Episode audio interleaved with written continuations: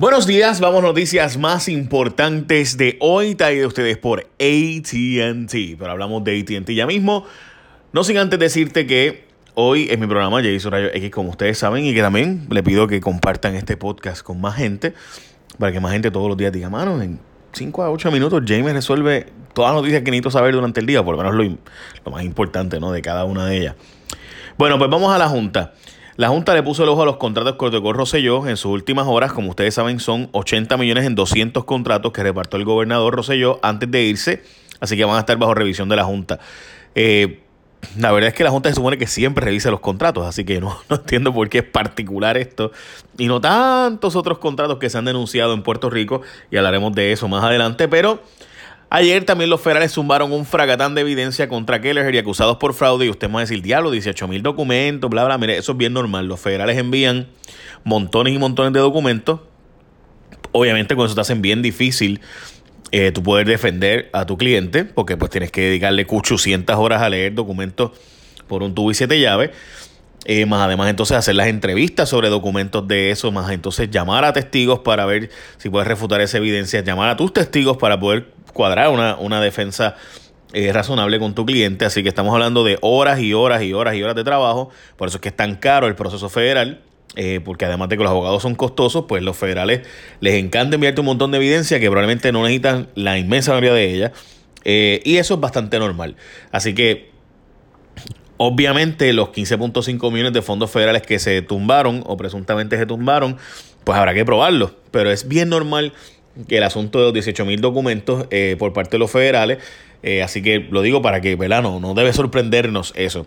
Usted pregunta por qué se le da toda la evidencia a la defensa, pues parte del debido proceso de ley y es obligatorio, tú tienes derecho a que te prueben, más allá de toda duda razonable, que tú eres culpable, es que tienen que entregarte toda la evidencia que hay en tu contra antes del juicio. Así que eso es parte de los derechos constitucionales y es bastante normal, como les decía, que haya todo ese cúmulo de evidencia por parte de los federales que te envían cajas y cajas y cajas. Yo recuerdo cuando yo fui eh, practicante en el Tribunal Federal, este, la verdad es que la cantidad de evidencia era como que era súper overwhelming. Eh, había que dividirse entre todos a ver qué encontrábamos cada uno de nosotros, porque era bien, bien difícil conseguir todos los detalles.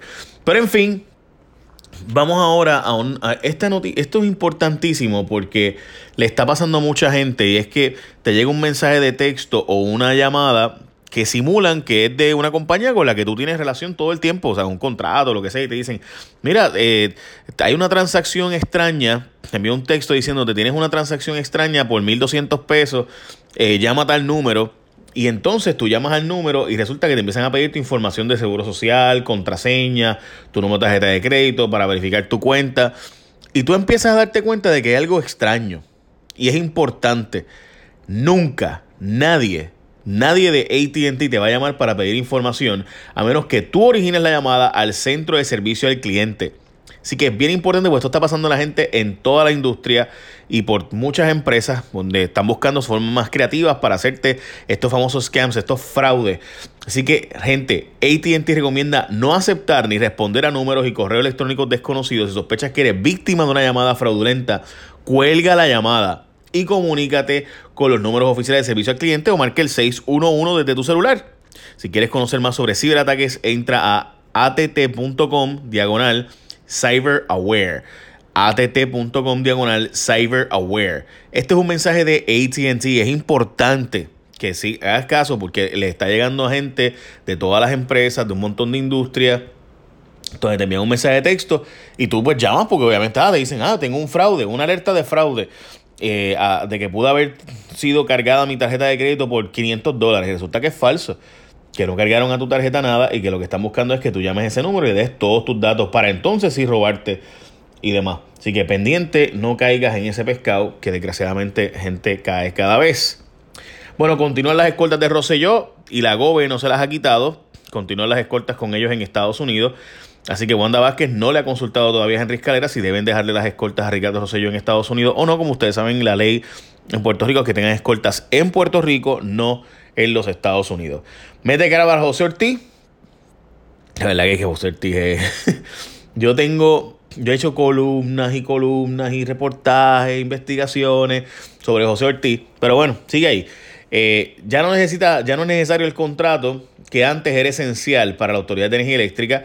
El director de la autoridad, después de dar un contrato de 450 mil pesos eh, y que lo pillaron, pues ahora les dijo que no es necesario porque ya los fondos que iban a conseguir ellos, pues ya los consiguieron. Eh, de nuevo, la firma CSA vinculada a todo esto, según es el Figueroa Jaramillo, eh, como ustedes recordarán, José Ortiz trabajaba en CSA y trabaja su hija actualmente y hija e hijas de políticos y mucha gente relacionada a CSA, una firma de arquitectura y de, eh, de ingeniería. en fin, Wanda Vázquez dijo que iba a detener el contrato a ver que se le explicara y de repente pues ya no, hacía, ya no, ya no era necesario. De pura casualidad, la razón por la cual el contrato se dio de esa cantidad y por un mes 450 mil pesos era porque, ups, resulta que, ups, si es de 500 mil pesos o más, tiene que ser aprobado por la Junta, pero si es de 500 mil pesos, menos de 500 mil pesos, pues no era aprobado por la Junta de la Autoridad de Energía Eléctrica. So, José Ortiz de pura casualidad lo aprobó el contrato de la cantidad justo menos de lo que era necesario para ser aprobado por la Junta y demás. Bueno, hablando de la Junta de Control Fiscal, en este caso echa la culpa de educación por falta de dinero en educación especial. Dice que el gobierno de Puerto Rico no, no proveyó la información de los servicios esenciales ni dio los datos y que no es cierto que esos 123 millones que se cortaron fueran específicamente de educación especial y básicamente dicen que el gobierno de Puerto Rico fue el que no dio la información detallada y particular y por eso es que no habían los fondos para los servicios de terapias a estudiantes y demás. Wanda Vázquez evalúa dramático aumento de sueldo a jefe de la Guardia Nacional. Como ustedes saben, jefe de la Guardia Nacional en Puerto Rico cobra 75 mil pesos, pero el de aquí, antes de Rosselló ir, se le aprobó el diferencial hasta 123 mil dólares. Mira, a mí todo el mundo me habla muy bien de, este, de General Reyes, dicen que es un tipo super sharp y que había un acuerdo entre él y Rosselló para que se le aumentara el sueldo desde un principio. Pero él dijo, by the way, que si le cortan el sueldo, que no se va a ir.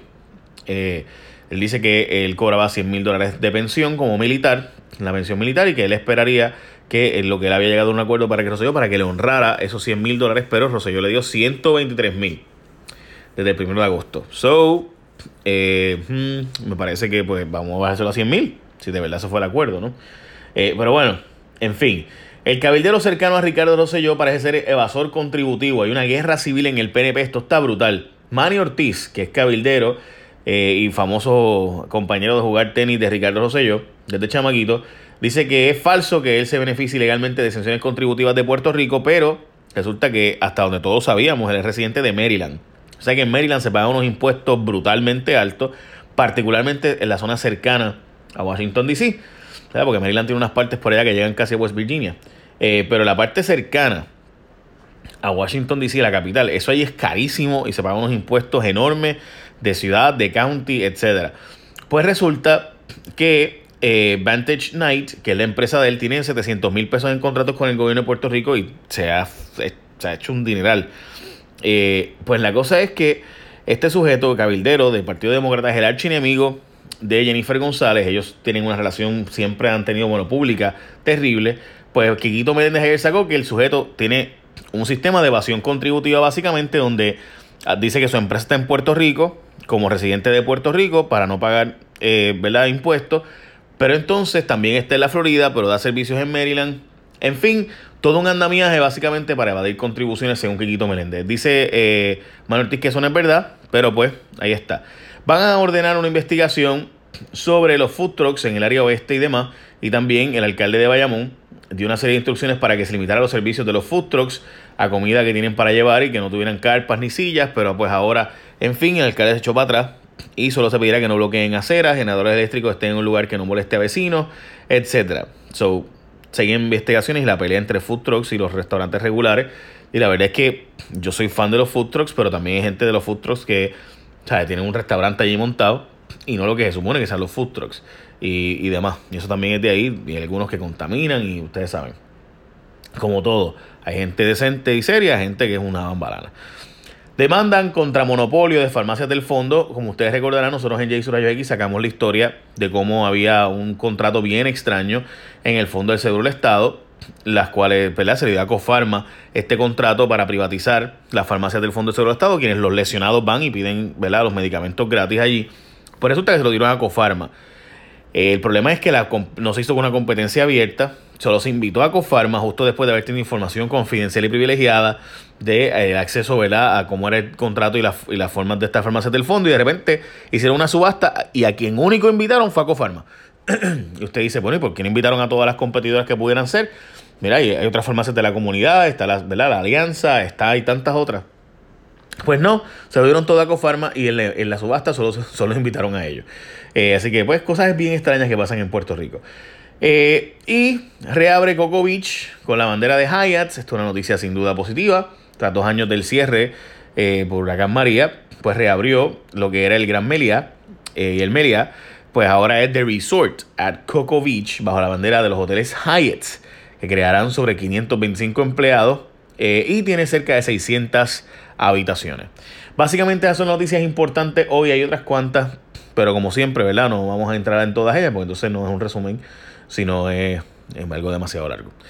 Echen la bendición, gente. Y recuerden, de nuevo, si te llega un mensaje de texto, una llamada telefónica, y notas que están pidiendo información, eh, ten cuidado, engancha, mejor llama tú para atrás al 611 o al servicio al cliente oficial de las empresas con las que tú tengas negocios, no caigas en ese pescado.